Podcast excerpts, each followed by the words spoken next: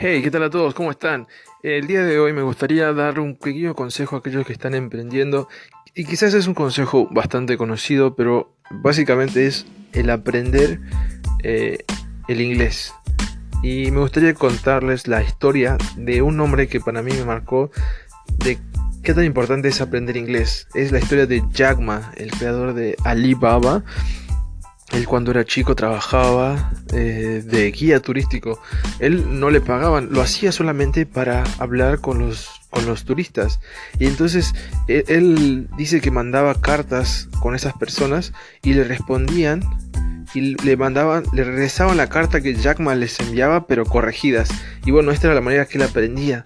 Y, yo saqué de esto como la perseverancia que él tuvo, ¿no? Obviamente él es un claro ejemplo de perseverancia, pero este es muy importante. Por favor, aprendan inglés.